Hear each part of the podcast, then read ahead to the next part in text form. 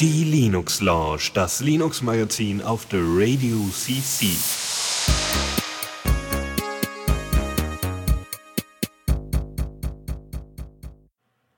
Ja, und willkommen zur neuen Linux Lounge diese Woche. Mal das, also, äh, was wollte ich sagen? Ich war ja letzte Woche nicht da, da, da wurde ich ja vertreten, netterweise, wegen Klausuren und so. Also schon ungewohnt, jetzt erst nach zwei Wochen wieder auf Sendung zu gehen. Aber auf jeden Fall sehr schön. Ähm, Du hast Ja. das Gefühl, man hätte was verpasst, ne? So, so von wegen, oh Gott, was war denn letzte Woche? Äh, Themen. ich weiß, was ich letzte Woche an dem Tag gemacht habe und das war äh, Lernen. Also es war, war, war äh, ja nicht so schön. Egal. Ähm, ja, hallo Dennis. Ja, hallo Lukas. Schön, dass du wieder da bist. Und schön, dass ich wieder da bin. Weil ich war ja letzte Woche auch nicht da. ähm, sondern Philipp hat äh, die Sendung geschmissen zusammen mit Adrian. Und ähm, Philipp ist jetzt gestern auch als aktuelles Mitglied aufgenommen worden. Also als aktives Mitglied. Und ähm, wir werden dann noch genau, also wir werden auch einen kleinen Blog Blogbeitrag noch zu schreiben und so und wird auch Teamseite, äh, Teamseiteneintrag bekommen und sowas. Und äh, dann wird er wahrscheinlich erstmal so die ersten paar Male, wird er dann erstmal in der Linux Lounge zu hören sein. Also das werden wir dann noch abklären, das dauert noch ein bisschen. Mhm. Ja. Mhm. Gut, dann würde ich sagen, gibt es sonst noch irgendwelche Sachen, die zu besprechen sind? Also Pre-Show-Themen? nee. Nee, es gab ein paar Kommentare, aber das war jetzt nichts von äh, besonderem Gewicht, aber so allgemein positives Feedback äh, ist ja auch und vielen, vielen Dank dafür. Ja. Okay, dann würde ich sagen, fangen wir mal direkt an. Neues aus dem Repo. Und äh, da haben wir erstmal ein, ein Nicht-Release, sondern was, was wir, glaube ich, noch nie hatten. äh, eine Software wird eingestellt. Also ah, genau, das aus dem Repo heißt in diesem Fall aus dem Repo geschmissen. das passt ganz gut. Ähm, HotHot wird nämlich eingestellt. HotHot war ein Twitter-Client, den habe ich äh, früher auch noch benutzt, als ich dann von TweetDeck weggekommen bin, weil als TweetDeck dann nur noch so eine Chrome-Extension war, die ich dann hätte benutzen können und äh, Adobe Air nicht mehr auf Linux unterstützt worden ist. Mensch, waren das noch Zeiten. Naja, ähm, und äh, grundsätzlich ähm, ja, war HotHot eigentlich ein sehr, sehr schöner Client, hat sich auch teilweise an TweetDeck orientiert, äh, war irgendwie in, in CoffeeScript oder ist jetzt inzwischen in CoffeeScript geschrieben und es sollte eigentlich demnächst auch die Dreier-Version HotHot 3 veröffentlicht werden.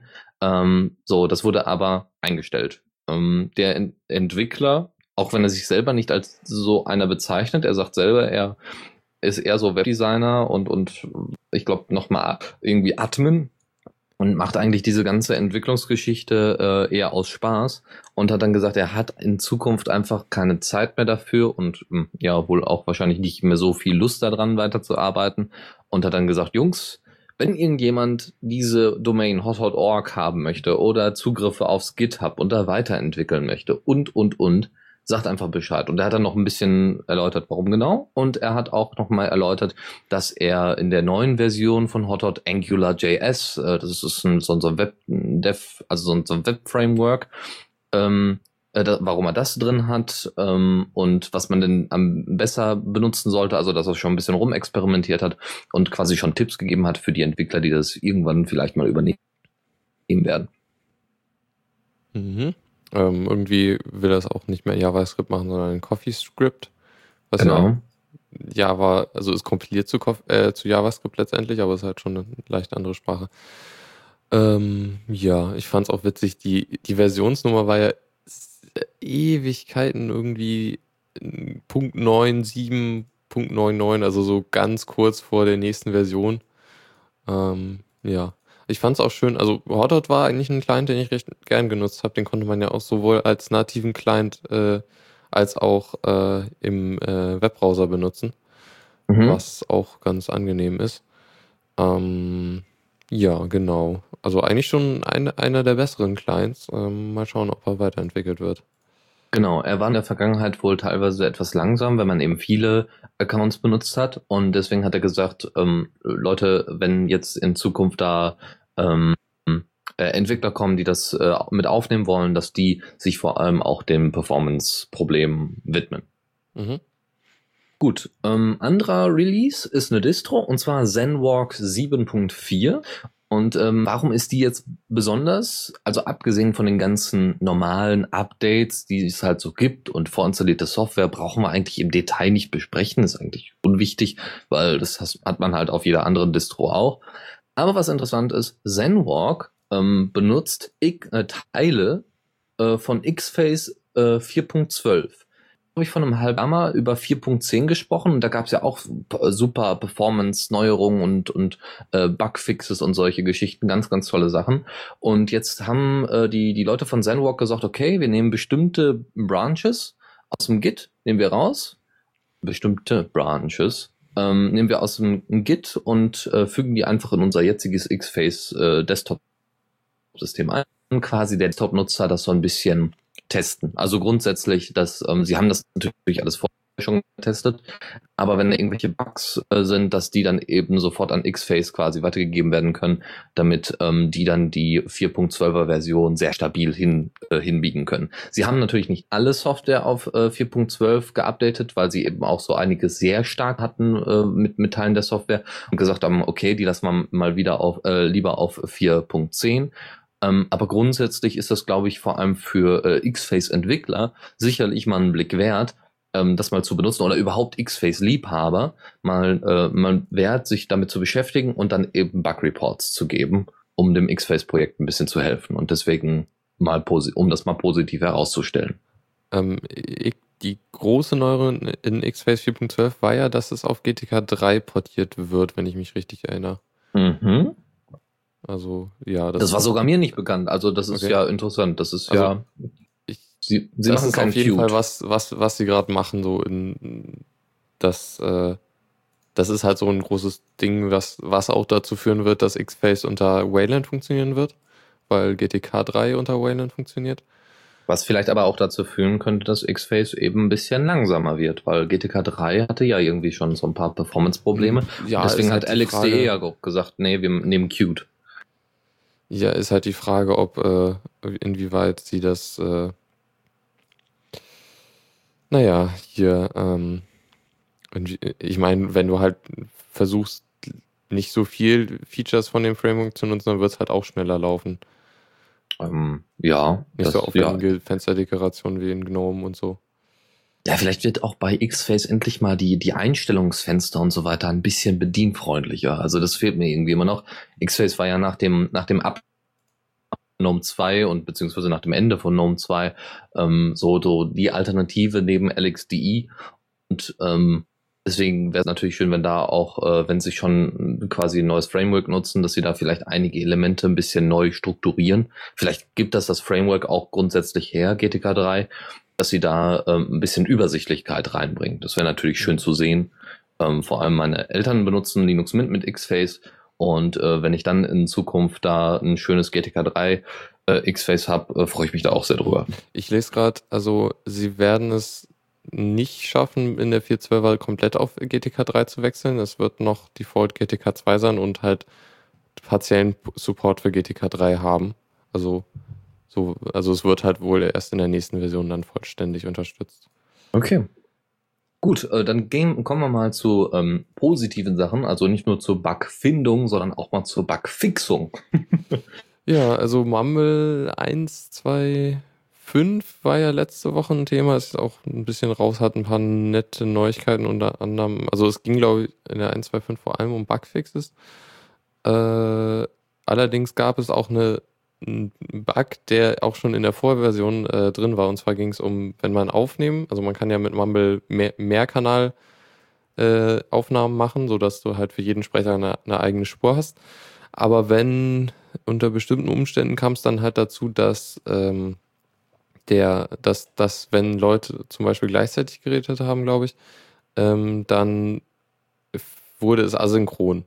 Und das wurde jetzt in der, im, im, halt im, im aktuellen Code gefixt und davon gibt es jetzt einen Snapshot.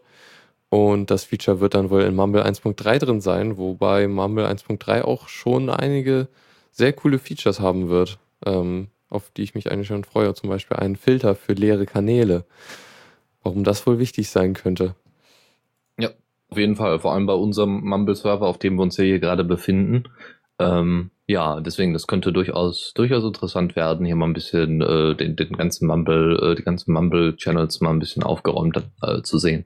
Vor allem auf kleineren Displays oder sowas. Also ich habe jetzt auch nicht die hohe Auflösung und das ist manchmal ganz, ganz hilfreich, wenn ich nicht dauernd runterscrollen muss, um zu sehen, wer gerade online ist und da ist. Ja, ähm, neue Release wäre auch äh, Bluefish, nämlich 225. Und Bluefish ist äh, grundsätzlich erstmal vor allem ein HTML-Editor. Oder ähm, es gibt auch, also den kann man grundsätzlich für alles benutzen, aber er ist ähm, vor allem ausgelegt auf HTML. Und da hat man jetzt einige neue, ähm, neue Neuigkeiten mit reingebracht. Äh, unter anderem werden die Syntax, ist die Syntax Scan Engine, um zu erkennen, welche Syntax verwendet worden sind und um dann äh, Syntax Highlighting zu betreiben. Ähm, das erweitert worden. Der Dateibrowser ist wesentlich schneller und äh, im Allgemeinen wird weniger Arbeitsspeicher verbraucht. Ähm, dazu kommt, dass man eben, äh, wenn man die Projekte speichert, auch die äh, aktiven Dokumente mitsamt der aktuell verwendeten Zeilennummer gespeichert werden. Das heißt, du bist gerade mitten im Projekt und sagst dann, ah Mist, ich habe noch irgendwie was zu tun und ich möchte aber genau an dem Punkt weitermachen, an dem ich dann auf, äh, aufhören musste. Und dann speichert man das Ding ab und macht es später wieder auf und alles ist so, wie man es vorher auch hatte, was natürlich sehr, sehr schön ist. Ähm, Lesezeichen äh, kann man nun jetzt einfügen, was sehr hilfreich ist, um zu sagen, okay, da muss ich noch ein Feature einbringen oder da ist noch, da fehlt noch irgendwie was, äh, da ist noch ein Bug oder das muss noch ein bisschen hübscher. Äh, das ist natürlich auch sehr hilfreich. Erinnert mich so ein bisschen an GitHub, wo man dann eben auch so Kommentare setzen äh, kann im Interface. Und ähm, ja, ansonsten kann man Spezialzeichen sehr gut, also jetzt einfacher ähm, einfügen, wenn man irgendwelche Spezialzeichen braucht, ja, so UTF-8-Geschichten. Äh, ähm, und äh, ja, im Allgemeinen ist eben, wie schon gerade gesagt, die Syntax Scan Engine und somit das Syntax Highlighting äh, deutlich besser geworden. Schick, schick. Auch wenn ich irgendwie, also ich bin jetzt nicht so sehr im äh, Web äh, Web Webentwicklung drin, aber ja, ich glaube, ich würde, würde, dann irgendwas anderes nehmen. ja, gut. Ja. Dann äh, BSD, weil du es ja genau. unbedingt besprechen wolltest. Ja, genau, unbedingt. Ja, nee, es ist, ähm, es ist immer ganz witzig. Das heißt hier zwar Linux Lounge, aber es ist halt immer auch schön, äh, mal so ein bisschen was von BSD zu hören, weil die haben noch weniger Publicity als Linux an sich. Ja, also jeder hat vielleicht mal was von Linux gehört, aber BSD, FreeBSD, PC, äh, BSD, da hat, äh, haben die meisten nicht so viel von gehört, außer die Linux-User selbst, aber so allgemein. Hm, das rote Teufelchen kennt halt niemand. Äh, BCBSD äh, ist nun in der zehnten Version erschienen. Was mich besonders freut, ist, dass ähm, sie äh, aktuellere äh, Desktop-Oberflächen mit eingepflegt haben. GNOME 3 läuft da drauf und Mate läuft da drauf.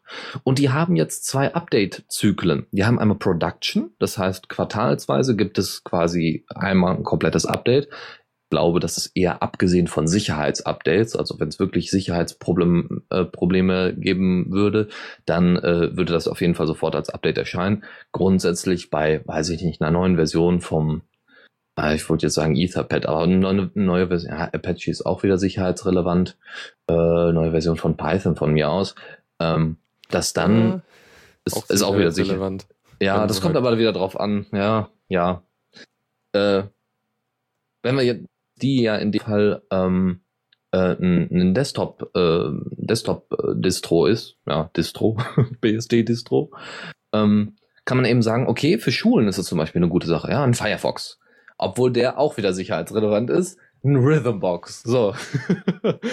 Obwohl ich noch nicht mal es weiß, ist, ob es das unter BSD gibt. Es ist so ziemlich alles sicherheitsrelevant, wenn du, wenn du halt Schwachstellen hast, mit denen du halt äh, Rootrechte oder so kriegen kannst.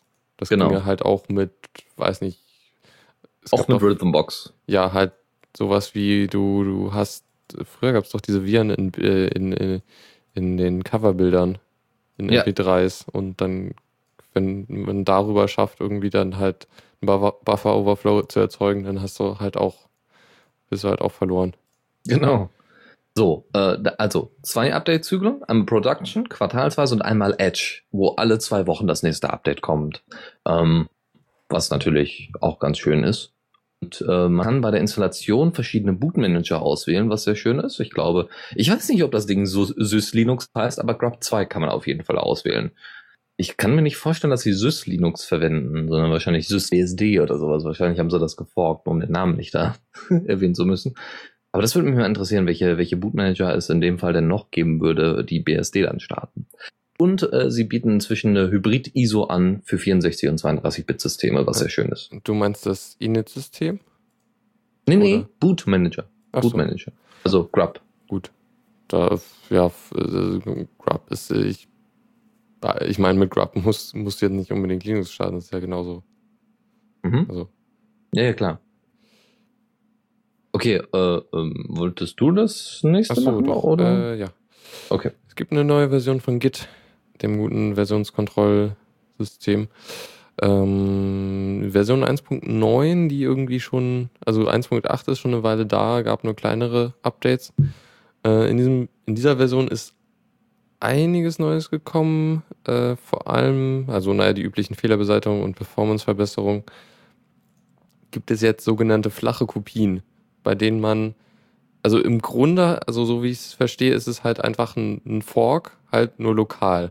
Also man kann halt, wenn man Repository äh, geklont hat, dann kann man halt das in ein neues, ähm, in, eine, in einen neuen Ordner verschieben, aber beziehungsweise die Dateien werden halt nicht kopiert, sondern es werden halt einfach Referenzen angelegt für, für die äh, bereits existierenden Objekte. Und ähm, so kann man sich dann im Grunde dann äh, Sachen äh, forken und das also, heißt, äh, so wie symbolische Links, kann man sich das so vorstellen? Ich, glaube ich glaube schon, das sollten eigentlich symbolische Links sein, beziehungsweise es sollten eigentlich keine symbolischen Links sein, weil was, wenn sich was ändert und das alte Repository weggeht? Das sollte ja. schon so schlau sein. Also ich könnte mir gut vorstellen, dass es Hardlinks sind, aber ja, mhm. keine Ahnung, da bin ich jetzt nicht genau drin. Jedenfalls zum Beispiel, wenn man halt jetzt ein Repository sich klont, wo man eigentlich kein Schreibrecht darauf hat und jetzt die Software eigentlich benutzt aus dem Repository, aber da jetzt eine eigene irgendwas dran verändern will, dann kann man damit halt einfach schnell einen Fork machen. So stelle ich mir das vor, wofür das gut, gut sein kann. Sehr schön. Hm? Ja, das war es dann auch schon.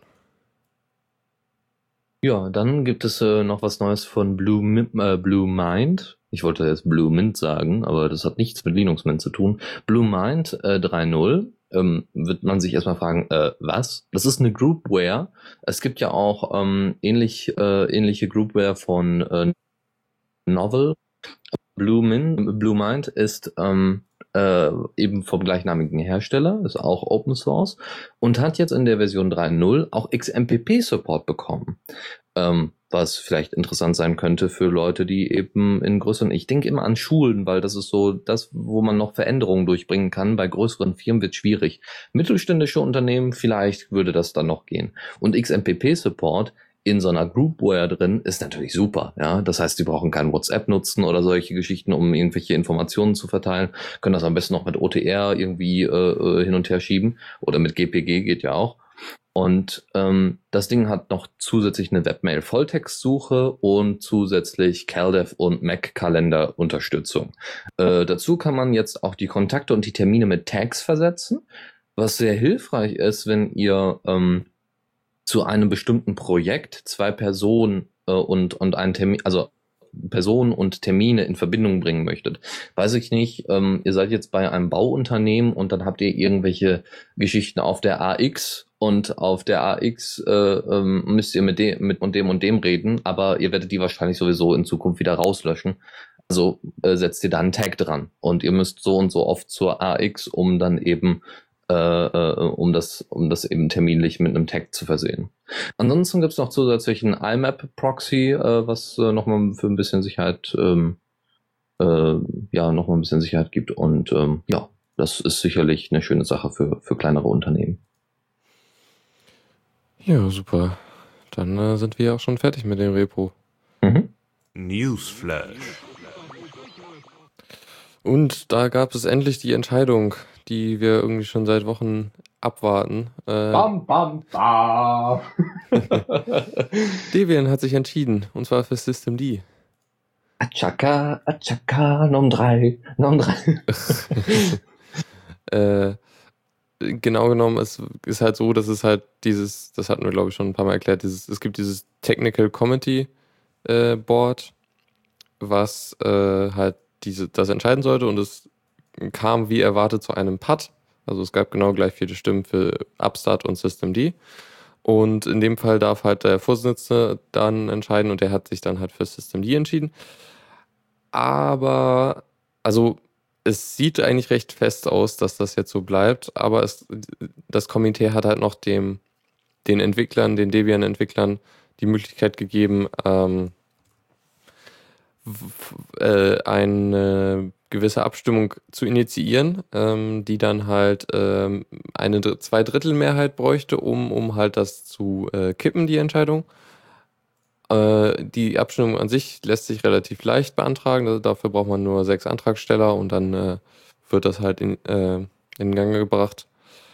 Aber wo wir gleich drauf kommen, also äh, überleitend auf die nächste News, äh, ich denke mal nicht, dass sie das jetzt wieder revidieren werden, weil nämlich Ubuntu bzw. Mark Shuttleworth hat jetzt auch angekündigt, dass sie auf System D wechseln wollen, was echt überraschend war, fand, ja, fand ich. Ja, aber das werden sie, genau dasselbe werden sie mit X mir auch machen, das wissen sie nur noch nicht. genau. Das wäre schön. Aber äh, zumindest sind sie ja schon mal so, dass äh, dass sie halt, ähm, sie begründet, also Mark Shuttleworth begründet es damit, dass sie halt den Aufwand vermeiden wollen, halt äh, beim Importieren von Paketen aus, äh, aus den äh, Debian äh, Repositories halt, ähm, da wollen sie halt Aufwand vermeiden und das wäre halt der Aufwand, den man machen müsste, um die ganzen äh, Startskripte zu verändern. Weil bei Debian werden sie halt für System D gebaut, äh, geschrieben jetzt und ähm, wenn Ubuntu dann halt noch Upstart benutzen würde, dann müssten sie das halt bei jedem Paket einmal ändern. Und das ist halt schon recht viel Aufwand. Und äh, genau. ja, äh, der, der, der ähm, Blog-Eintrag zu dem Thema hieß auch äh, Losing Gracefully. Ja, also äh, ja. Ähm, wie heißt es nochmal? Gracefully, ja. Gra graciously. Graciously, ja, ja. Äh, besonnen, ja, toll verlieren. Ja, nee, passt nicht so ganz. Ehrenvoll verlieren, irgendwie sowas. Ja. Ja, ist doch schön zu sehen. Ja, also wann es passieren wird, ist noch unklar. Sie werden in der nächsten Version auf jeden Fall noch Upstart benutzen. Und der äh, wurde angekündigt, dass halt sobald System die unter Ubuntu so gut läuft wie Upstart, dann werden sie halt dann da den Wechsel vollziehen. Also ja, auf jeden Fall eine sehr coole Sache und auch mal ein Schritt äh, in, äh, in eine Richtung, in die äh, Canonical schon lange nicht mehr gegangen ist. Genau. Richtung Community. Was ja. ja auch mal schön ist. Äh, was, was, was ich mir vielleicht noch äh, erhoffe, ist, dass äh, System D dadurch natürlich nochmal einen äh, Entwicklungspush bekommt und dann vielleicht auch ein paar Sachen, ein paar Kritikpunkte ausgemerzt werden, die vielleicht die früheren Kritiker geäußert haben. Ja, also es ist auch interessant zu bemerken, dass damit haben wir jetzt keine große, also alle große Distributionen benutzen jetzt System D oder wollen es benutzen. Ja. Äh, ja. Also Arch, äh, Fedora und so, aber auch äh, hier äh, RHEL und ähm, SUSE Linux Enterprise, also hier SLES, wird mhm. das auch, die beiden werden das halt auch in der nächsten großen Version einsetzen. Von daher äh, scheint der Kampf in der Hinsicht schon mal gewonnen zu sein. Ja, was auch schön ist. Aber, aber das, das, dass sich tatsächlich Mark Shuttleworth hinstellt und sagt, okay, Debian hat sich entschieden, wir entscheiden uns mit. Äh, ja, doch, da habe ich doch sehr große Augen gemacht. Das war äh, schön zu sehen, dass eben die Community da auch noch mal ein bisschen äh, in die Firmenpolitik so ein bisschen reinfahren kann, wenn man so möchte. Ja, okay. Ähm, also auch, ja. das ist vor allem schön, weil sie halt kein, kein, nicht blind einfach ihre Ziele verfolgen, sondern halt auch mal gucken, was, was, also was sie halt, was halt die Sachen, die Projekte machen, auf denen sie aufbauen. Genau, genau. Wo ich, wo ich auch sagen muss, ähm, dass sie, dass sie ja dadurch auch sehen, dass, äh, also ich finde es ja auch gut, wenn, wenn Ubuntu dann zwischendurch mal so sein eigenes Ding macht, ja, also eben diese Upstart-Geschichte, okay, ja, das war für einen Übergang ganz gut, ja, man hatte wenigstens eine Alternative, ansonsten wäre noch, glaube ich, OpenRC oder OpenRT, es gibt da noch irgendwie ein spezielle, noch ein, was, was Gentoo, glaube ich, benutzt, oder Gentoo zumindest anbietet, ähm, da, äh, da, da gibt es nochmal eine Alternative, aber ansonsten sind die Alternativen da jetzt nicht so besonders großartig vorhanden gewesen. Jetzt äh, für neuere, für neuere äh, Innensysteme. Und deswegen war das, hat das zumindest die Diskussion ein bisschen angeheizt, was ja auch schon mal nicht schlecht ist. Äh, erinnert mich so ein bisschen an diese, diese Diversifizierung von Linux-Desktops. Und da kommen wir dann auch vielleicht gleich äh, mehr oder weniger zu, nämlich Linux Mint. Ähm, also wir bleiben noch bei Canonical. Linux Mint äh, soll einen Lizenzvertrag mit Canonical schließen. Ähm, und zwar geht es um die Benutzung der Binärpakete für Ubuntu. Ähm, ja, äh, man weiß noch nicht so ganz genau, welche Rechtfer also wie, wie das gerechtfertigt wird, so von wegen, ja, wir kompilieren das jetzt fertig und ähm, ihr könnt das dann einfach so benutzen und dann hab, haben wir jetzt ein Copyright drauf. Ja, das könnte jetzt Canonical sagen, so ungefähr.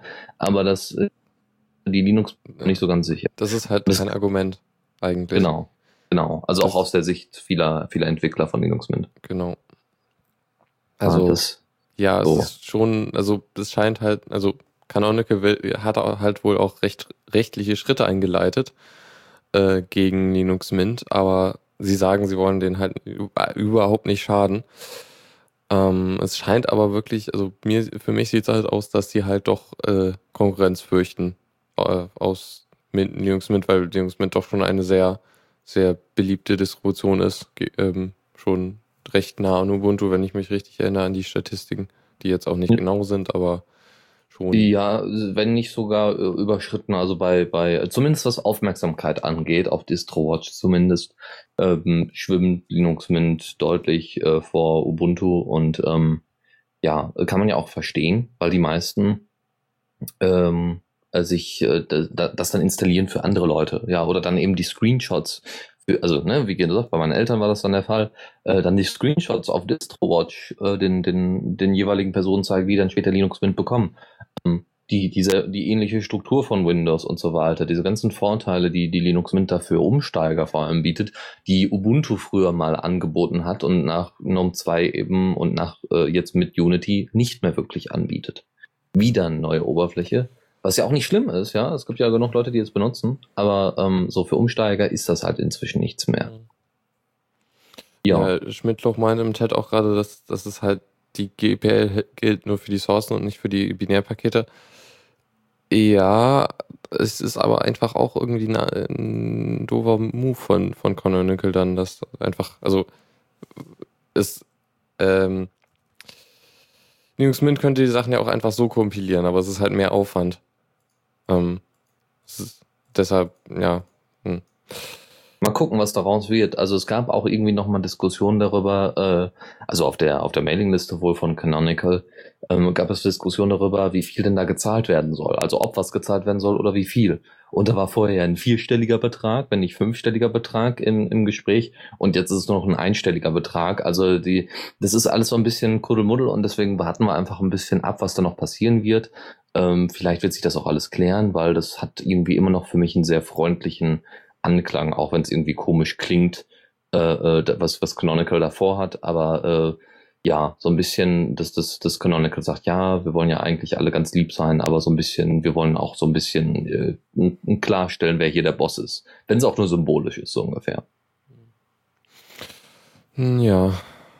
Ähm, auch Mozilla ist da auch irgendwie gerade ein bisschen drauf. Jedenfalls äh, wollen die ein paar neue Werbe ähm, Geldquellen äh, für sich gewinnen und äh, haben die Pläne, Pläne geäußert, dass äh, sie zumindest, also es gibt ja, wenn man den Browser äh, Firefox neu installiert, dann hat man ja keine, keine Historie und so. Und auf einem neuen Tab wird ja, werden ja die neuen meistbesuchten Seiten angezeigt. Und äh, weil jetzt beim neu installierten Browser da noch nichts ist, wollen sie ja jetzt in Zukunft halt Sachen hin, hin, hin tun. Äh, also halt so Links auf ihre eigenen Sachen und so. Aber auch auf, äh, oder sie wollen halt so, das, hier ist erstmal die Rede von drei Kacheln, die sie halt für Werbezwecke nutzen wollen. Ähm, halt, um halt Geld einzunehmen und äh, ja, an sich, ich meine, es ist halt so, dass Leute, die jetzt Firefox schon länger benutzen, werden das nie sehen, weil es halt nur darum geht, dass, äh, wenn der Browser zum ersten Mal installiert wird, Ähm, ja, also ich bin da irgendwie zwiegespalten, was, was das angeht. Also es wurde dann nochmal ein Statement gemacht äh, von jemandem aus von Mozilla. Und zwar, ähm, dass es halt äh, auf jeden Fall kein Tracking ge geben wird. Äh, also die Werbung wird nicht in der Lage sein, da irgendwie ähm, die, die Nutzer zu verfolgen. Und ähm, ja, es ist halt auch, sie meinen halt auch, dass es vielleicht doch in, in, in den Interessen der User, aber ja, ist ein bisschen äh, politisch formuliert, die Aussage.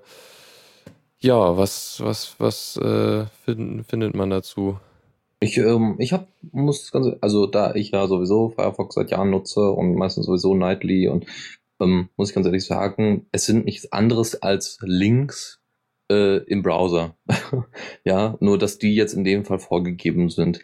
Klar, äh, also die, die Überschrift, äh, dass das Firefox da Werbung einblenden möchte, ähm, ja, aber im Endeffekt ist es so, als äh, würde Firefox nichts anderes machen als Links Links zu externen Diensten einbauen. Und das wäre für mich so, als würde jetzt in Gedit in diesem, in diesem Reiter über, würde jetzt dann stehen, okay, hier ist der GitHub-Link und hier ist der Link zu meiner Webseite und hier ist der Link nochmal zu den Leuten, die, die mitentwickelt haben oder was auch immer. Ähm, ja, gut, das ist eine, ein Credit, das ist eine Referenz, ähm, aber in dem Fall muss ich ganz ehrlich sagen, sobald sich Firefox da ähm, lockerer macht von Google, finde ich, ist das ein annehmbares Übel. Das Vor allem, weil ich allerdings persönlich schwer werden, weil die Genau. Google-Einnahmen doch jetzt nicht so wenig sind und ja, im Genau. Grunde haben wir ja schon Werbung im Browser da oben in der Suchleiste. Genau, aber die ist auch ausschaltbar, genauso wie diese Teile da. Die sind auch ganz einfach ausschaltbar. Ja, die, die verschwinden ja sogar von selbst. Genau. Ne? Und das kommt, ich ganz ehrlich sagen, so, also das hört sich zwar immer so an, oh, Mozilla für, für äh, ja, schreit, äh, also geht gegen ihre eigenen, gegen ihre eigenen Prinzipien vor, aber ich muss ganz ehrlich sagen, in dem Fall nicht wirklich, nein. Jo, okay. Gut, wir sind ja jetzt an, allgemein nicht so großartig äh, KDE, ja, was heißt KDE-Freunde? Wir wissen, dass es viele Leute gibt, die es benutzen, die es mögen und die damit zufrieden sind. Ja, auch nach KDE 4? Ja, also, oder jetzt inzwischen schon. Und ähm, ja, wir sind jetzt irgendwie eher so die Gnome- Gnome-Fraktion oder X-Face oder sowas, aber KDE hat so einen, so einen coolen Unterbau, der nennt sich Nepomuk. Das Ding äh, wird beschrieben als Resource Description Framework. Das ist ein Framework. Nepomuk ist also, ja, ich weiß nicht, ob es selber das Framework ist oder nur als, als solches bezeichnet wird. Und zwar macht Nepomuk nichts anderes als Metadaten über Anwendungen zu sammeln und diese in Beziehung zu setzen. Das heißt, äh, okay, ich habe jetzt hier äh, im, im, im, im File Manager war ich jetzt im Ordner Musik und dort ist Musik und die wird gestartet durch äh, Rhythmbox.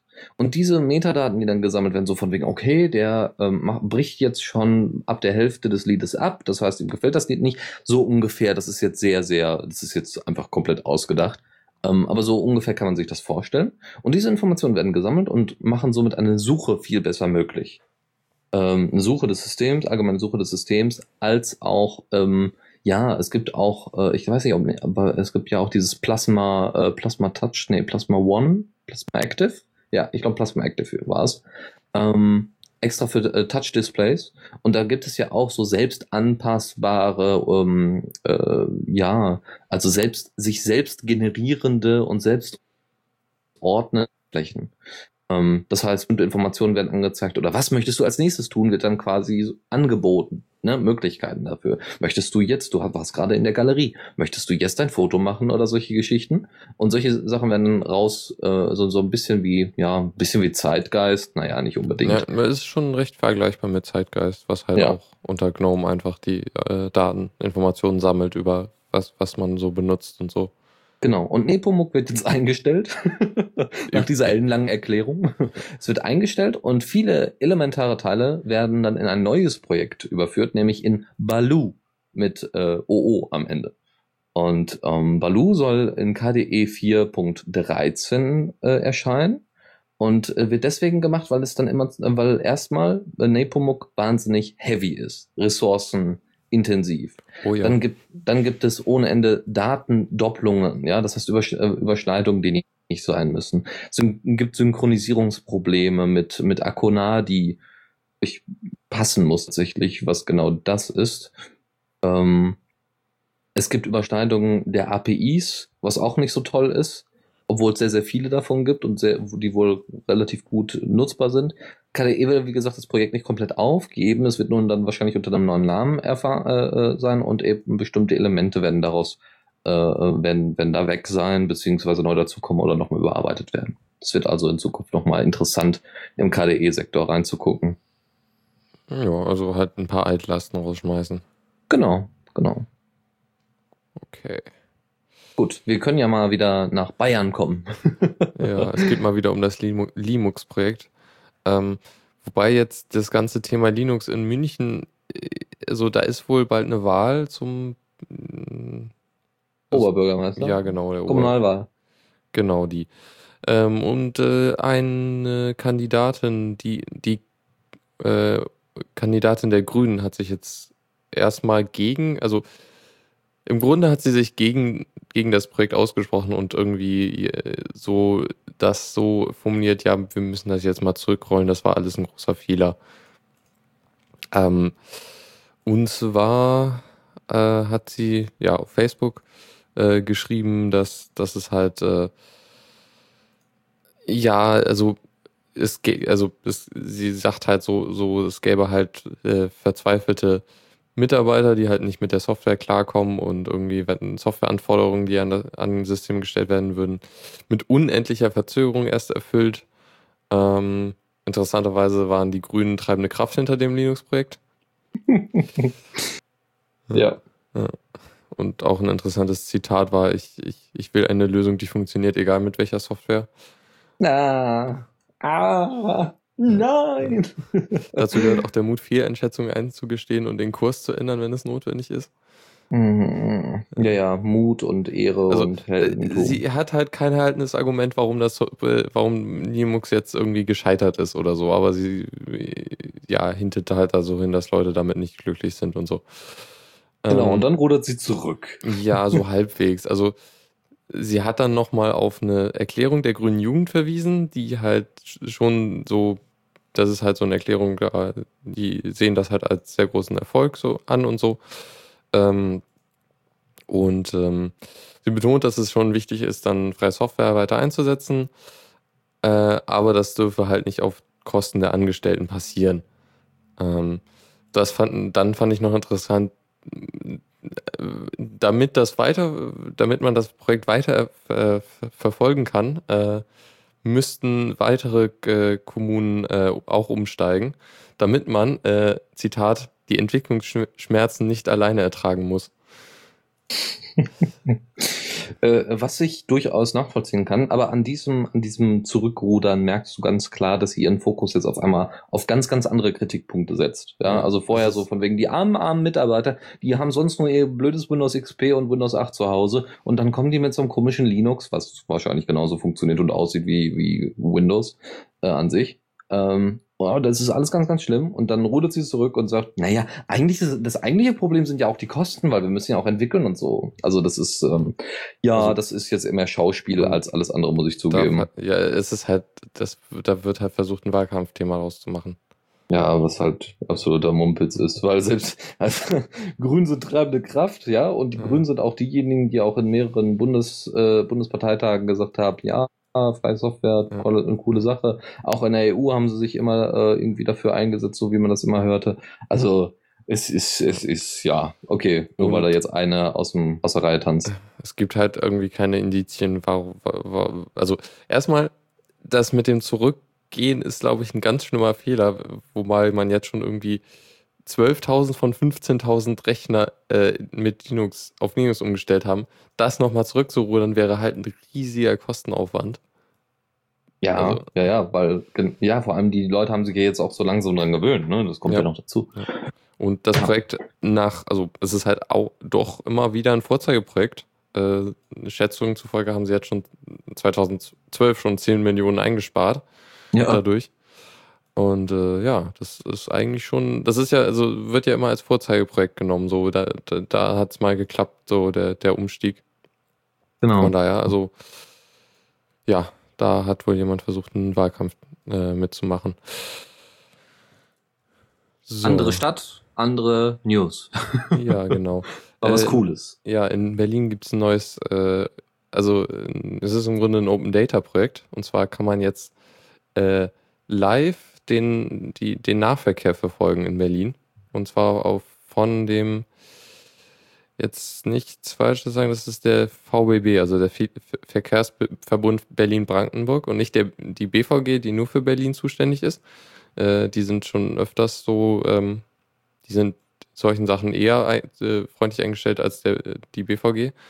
Äh, jedenfalls ist es eine Karte und äh, sie basiert auf äh, OpenStreetMap, als, also sie nutzt OpenStreetMap als Kartenmaterial und da kann man dann halt alle Haltestellen sehen und äh, halt auch die äh, Verkehrsmittel äh, live.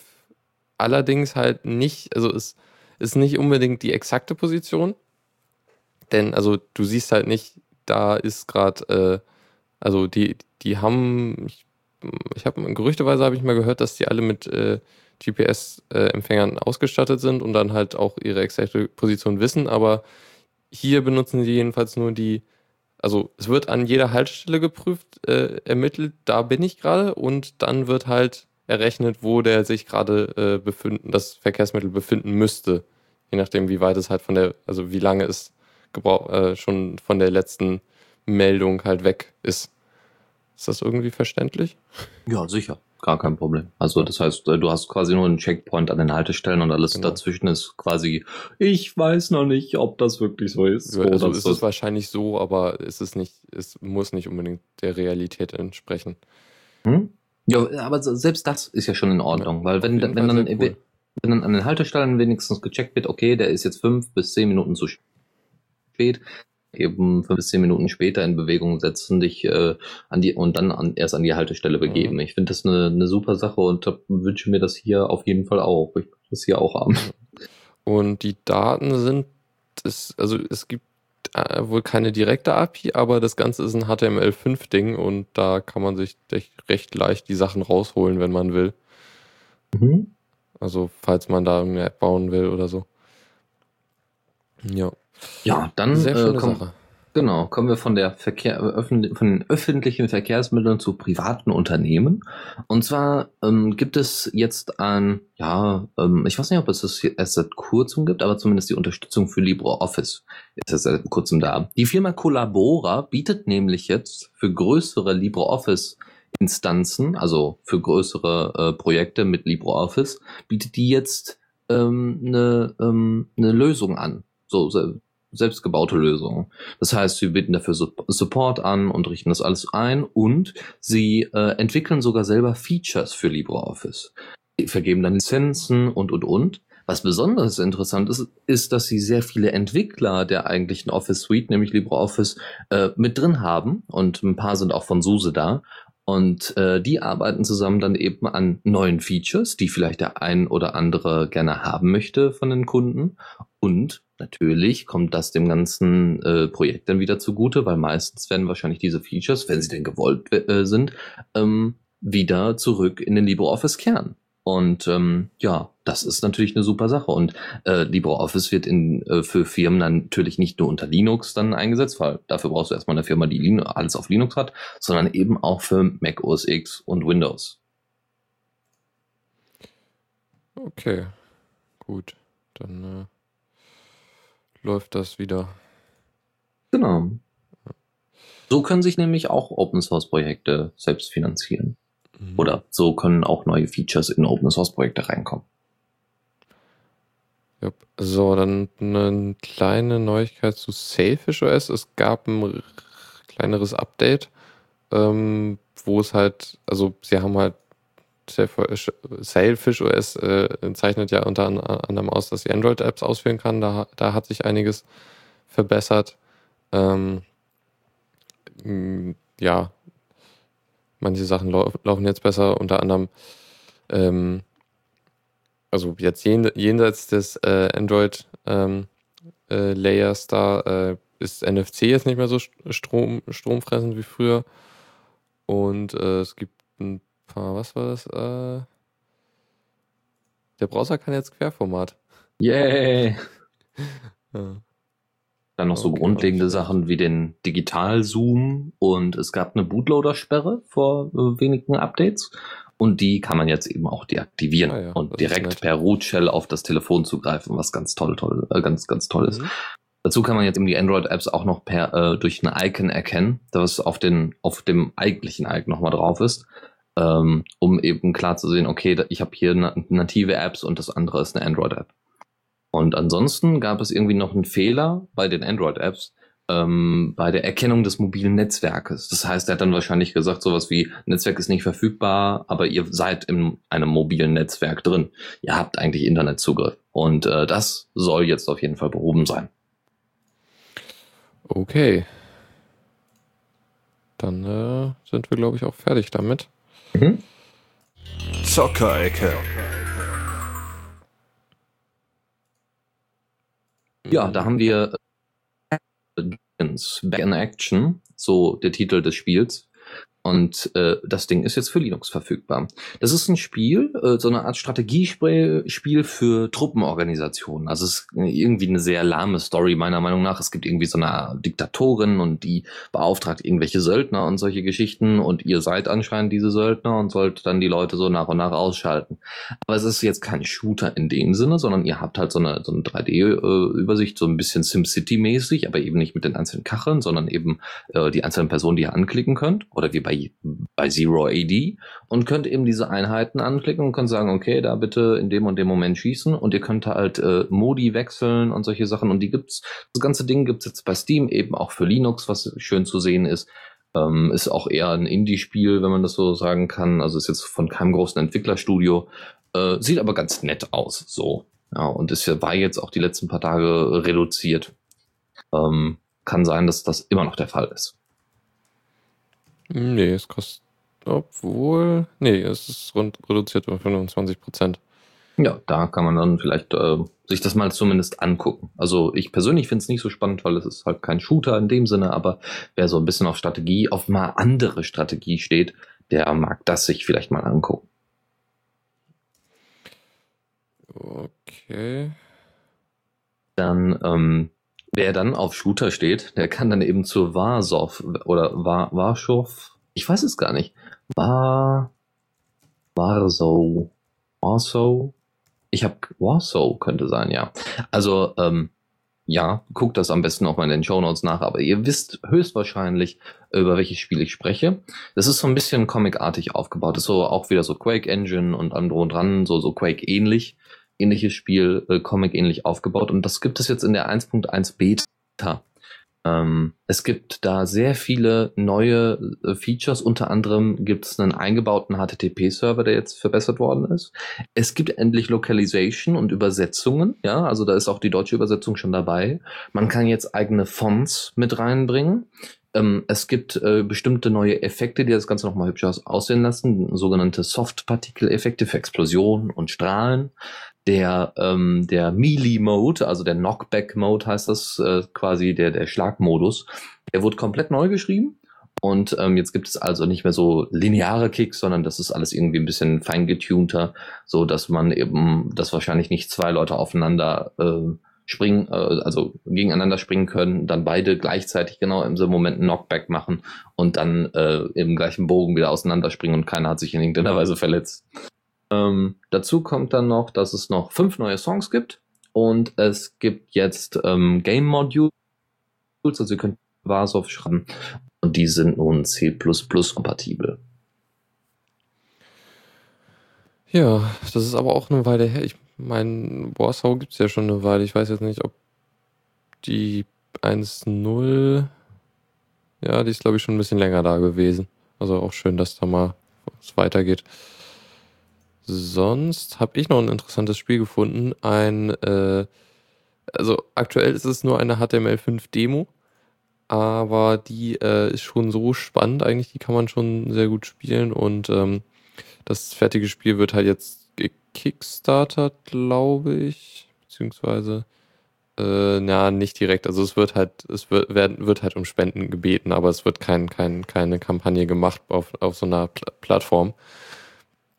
Äh, jedenfalls, das Spiel nennt sich Nothing to Hide und ähm, in dem Spiel geht es darum, also man ist ein, äh, Mädchen, äh, dessen Vater irgendwie äh, irgendeine wichtige Persönlichkeit ist, irgendein Politiker oder so. Und äh, sie muss halt immer darauf achten, halt, äh, worauf, also was sie, also das ist halt die Vorgeschichte, man muss halt so achten, was man halt auf seiner äh, The Wall postet. Und äh, er versucht halt mit ihr Wahlkampf zu machen und äh, sie haut dann irgendwann ab. Äh, das, die ganze Vorgeschichte ist auch sehr nett, gemacht. Man scrollt halt die Timeline runter und am Ende ist man äh, bei einem Video und wenn man das Video anklickt, dann äh, beginnt das eigentliche Spiel. Und in dem Spiel im Prinzip muss man immer dafür sorgen, dass man überwacht wird, denn äh, sonst wird man, äh, stirbt man. Was schon, äh, also ja, es ist halt sehr auf die ganze Überwachungsthematik äh, ähm, spielt darauf ab halt. Ähm, man, man muss halt, muss halt immer die Kameras so positionieren, dass man halt von jedem Winkel gesehen wird, äh, so dass man dann halt weiterkommt und so. Auf jeden Fall sehr spannend äh, zu spielen und ähm, auch sehr, sehr schöne Grafik und äh, ja, auf jeden Fall äh, kann man sich die Demo mal anschauen. Und das ganze mhm. Ding ist komplett Open Source. Total klasse. Macht ja auch irgendwie sonst keinen Sinn. Ne? Also, also erstmal das zu thematisieren und dann zu sagen, ja, wir tracken euch eigentlich währenddessen. also das selber zu spielen ist natürlich eine coole Sache und vielleicht kann man dann auch selber mal ein paar Level hinzufügen. Also ich werde mir das auf jeden Fall mal angucken. Mhm. Und äh, da mal, wenn man da so eigene Level schreiben kann, hm, mal gucken. Mhm. okay. Ähm, ja, dann für die Entwickler von Spielen gibt's vielleicht noch eine interessante News. Und zwar Jodot. Jodot, ähm, haben wir mal drüber gesprochen? Da wurde von dem Ocam Studio, also von den Entwicklern, ursprünglichen Entwicklern und auch Spieleherstellern, äh, die Jodot Engine veröffentlicht, beziehungsweise erstmal angekündigt und jetzt ist sie letztendlich Open Source. Und sie ist unter einer MIT-License. Schönes. Ähm, dazu, ähm, sie haben es vor allem deswegen freigegeben, weil es eben nach Meinung der Entwickler hervorragend, also diese, diese Engine gibt es schon seit zehn Jahren, also da muss man schon sagen, die Leute wissen da wohl schon längere Zeit, was sie da tun. Ähm, sie haben es vor allem deswegen freigegeben, nach Angaben der Entwickler selbst und des Ocam Studios, ähm, dass es hervorragende, über, äh, über hervorragende Ar Arbeitsabläufe verfügt. Ja, klar, logisch, ne, nach zehn Jahren Entwicklung. Und dass eben sehr, sehr viele Ent äh, Entwickler davon profitieren können und dann eben auf eine Eigenentwicklung von irgendwelchen Engines verzichten können. Was in dieser ganzen Engine drin ist. Es gibt einen umfassenden Editor, separate Engines für zwei- oder dreidimensionale Darstellung, Skripte, es gibt Entwürfe für Bedienelemente, Animationen, Physiksimulationen, Debug-Optionen, Codeerzeugung für Linux, äh, Mac OS X und natürlich Windows äh, und Mobilplattformen und HTML natürlich auch. Es gibt Plugins und äh, sogar Integration von Ver äh, Versionsverwaltungssystemen. Ich weiß jetzt nicht, ob da Git dabei ist, aber ich glaube, das ist mitunter eines der äh, profiliertesten äh, äh, Versionsverwaltungssysteme. Deswegen werden sie die wahrscheinlich noch mit drin haben. Ähm, ansonsten wünschen sich die Hersteller grundsätzlich einfach nur Feedback von den Entwicklern, was sie über die Engine denken, ob sie äh, dann noch Sachen verbessern wollen würden. Und natürlich sollen die Entwickler, die ähm, diese Programme schreiben und Spiele schreiben, natürlich auch ein bisschen was zurückgeben, wenn sie können, um eben die Engine auch zeitgemäß äh, herstellen und äh, also zeitgemäß einrichten zu können und entwickeln zu können. Aber an sich also HTML-Export und Mobilplattform und so, das hört sich sehr, sehr gut an. Ja, okay, kann man vielleicht mal mit rumspielen. Gut, dann äh, gehen wir mal weiter. Kommando der Woche. Genau, da gibt es einen kleinen Test. Äh, und zwar Speedtest, äh, den ihr übers Terminal machen könnt. Nennt sich Speedtest-CLI. Und da könnt ihr einfach ganz schnell und übersichtlich und ganz genau und optisch nett äh, eure Internetgeschwindigkeit testen. Ja, also viel mehr ist dem, bei dem auch nicht. Ist die Frage, was benutzen die äh, als hint im Hintergrund? Um das Gute Frage. Gute Frage. Dann ähm, gibt wohl da. Man kann es auch auf jeden Fall mit einem äh, ähm, äh, Parameter ändern, was, was man nehmen will. Genau. Es ist äh, äh, in Python geschrieben und kann über pip einfach runtergeladen werden. Ähm, ja, genau. Man kann das wohl äh, ändern. Genau, ja. genau. Er greift auf äh, speedtest.net zu. Ja. Interface davon.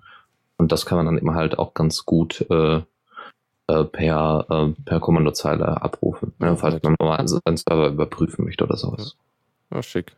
Und mhm. gut, dann viel mehr ist dem auch nicht zu sagen, oder? Nö, das ist einfach nur mal so ein allgemeiner Tipp. Okay. Tipps und Tricks. Wo wir schon beim Thema wären. Ja. und zwar äh, die allgemeine Frage, was tut man mit alten Routern? Und ähm, da gibt es vom Com-Magazin eine schöne Idee, so in, in fünf Schritten, wie man einen alten Router ordentlich einsetzt, seinem aktuellen Netzwerk, vielleicht noch mit einem zweiten Router dabei. Und sie haben einmal äh, quasi so eine Art Tutorial gebaut für äh, eine demilitarisierte Zone. Das heißt, ihr habt quasi zwei separate Netzwerke. Ihr habt ein Netzwerk, was von dem einen Router organisiert wird, nämlich das lokale, und alle Verbindungen gehen quasi, alle Verbindungen ins Internet gehen quasi dann über den anderen Router. Was natürlich super ist. Ja, das heißt, ihr seid ziemlich, ziemlich geschützt. Ähm, dazu äh, gibt es dann eben noch so Möglichkeiten wie den alten Router als Access Point einzusetzen oder als ganz normalen WLAN Repeater, falls ihr jetzt nicht so ein langes LAN-Kabel habt zum neuen Router.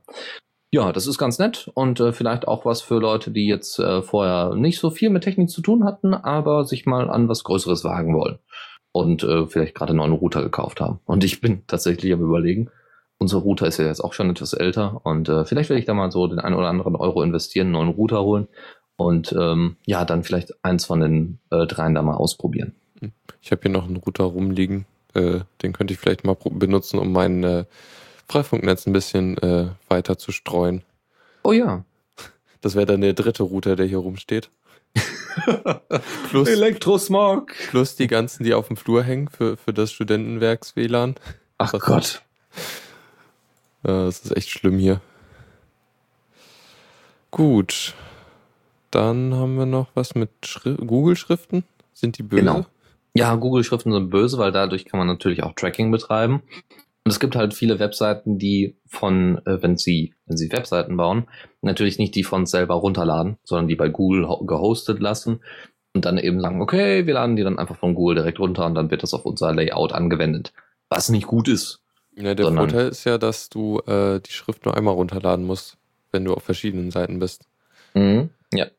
Aber grundsätzlich ähm, ist das halt äh, ein Tracking, möglicherweise ein Tracking-Problem. Und ähm, da gibt's von Netz 10, ähm, der auch auf Diaspora ist, einen schönen Blogbeitrag dazu, wie man die etc-Hosts-Datei dafür verwenden kann, nämlich indem man auch ähm, ganz normale Ads, also Ad-Anbieter, also äh, Werbe, Werbetreibende äh, ähm, äh, quasi auf Localhost umleitet. Und ich glaube, ich werde das mal mit Facebook machen. Also hier der FCDN und solche Geschichten. Ich glaube, das werde ich mal schön auf Face, äh, alles auf Localhost umleiten und habe ich damit kein Problem. Witzigerweise habe ich äh, durch den Blogbeitrag, also nicht durch den Blogbeitrag, sondern neben dem Blogbeitrag noch ein anderen, anderes Tool gefunden, das nennt sich Hostsblog. Und da sind quasi schon solche, solche ganzen Listen von, von äh, ähm, Ad-Anbietern, ähm, und, und irgendwelchen komischen Domains und Trackers und so weiter, die sind alle quasi da aufgelistet und ihr braucht eigentlich nichts anderes machen, als das rauskopieren, einzufügen und fertig. Und, ihr, und das wird auch irgendwie nochmal speziell geupdatet, also man kann da irgendwie noch, noch Update-Zyklen oder sowas, also da gehört noch mehr dazu, als das einfach nur rauszukopieren. Aber grundsätzlich ist das ein ziemlich cooles Tool, um eben ganz normal vom System aus her schon zu sagen, nee, da möchte ich einfach nicht drauf zugreifen und fertig. Ja, ich glaube, die, die, äh ETT-Host wird ja auch recht, äh, also recht früh geprüft äh, im Prozess beim, genau. beim äh, Anwählen von Netzwerkverbindungen. Wenn ihr zum Beispiel irgendwelche Apps oder sowas habt, also irgendwelche äh, Programme, die dann äh, auf irgendwelche Hintergrunddienste zugreifen wollen, dann könnt ihr das damit quasi auch schon unterbinden, ohne dass ihr jetzt genau wisst, was denn genau in dieser Applikation vor sich geht. Dann äh, noch eine Kleinigkeit. Wir haben ja schon öfters mal über Impress.js gesprochen und dass man damit sehr, sehr gut und sehr, sehr einfach ähm, Präsentationen herstellen kann.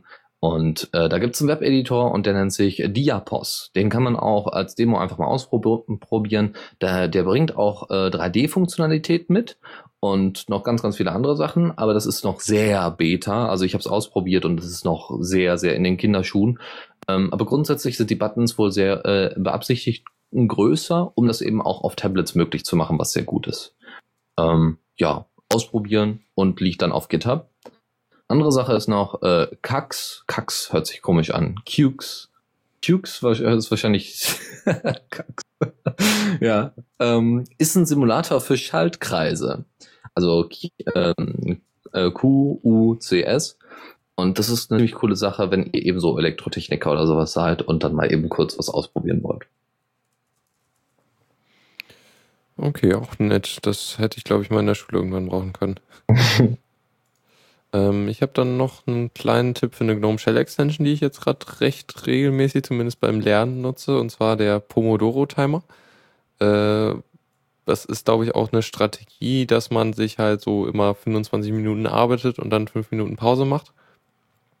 Und äh, dieser Timer setzt das halt für einen um und äh, du siehst halt direkt den Timer in der, in, im, im, in der Leiste oben und äh, du kriegst einen, äh, einen Overlay, wenn es, wenn es halt eine Pause gibt und so und äh, erinnert dich dann auch mit dem Sound daran, wenn, wenn man weiterarbeiten soll und äh, sowas irgendwie. Ich glaube, alle vier Zyklen gibt es dann eine Pause von 15 Minuten und so. Also halt schon ganz angenehm, äh, um mal so halt nicht, nicht durchzuarbeiten und halt auch immer in die Pausen zu denken. Was halt sehr, sehr cool ist. Ähm, was ich auch, glaube ich, gleich mal einsetzen werde, weil morgen ist Klausur. okay, ähm, wer vielleicht dann während des Lernens noch ein bisschen Musik hören möchte über eine MPD, kann das mit einem sehr hübschen Webinterface machen und äh, zwar YMPD. Ähm, sieht sehr hübsch aus, ist natürlich Bootstrap, ja, okay, kann man vielleicht dann noch ein bisschen anpassen, aber grundsätzlich ist das ganz nett gemacht. Und ähm, ich bin darauf und dran, das auch mal bei mir irgendwie aufzusetzen und auszuprobieren.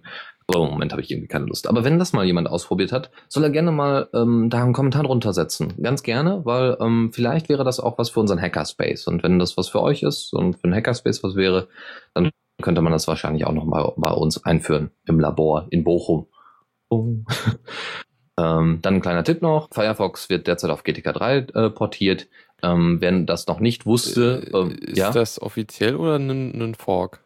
Das ist ein Develop-Ding. Das ist offiziell, ja, ja. Das so. ist, äh, ah, da cool. wird dran entwickelt. Ähm, und äh, das liegt im AOR und das könnt ihr euch einfach ziehen und dann Spaß haben. Also wenn ihr Arch habt natürlich. Ansonsten müsst ihr das wahrscheinlich dann alles selber kompilieren. Das gibt's auch ähm, unter Fedora. Ah ja, genau, genau.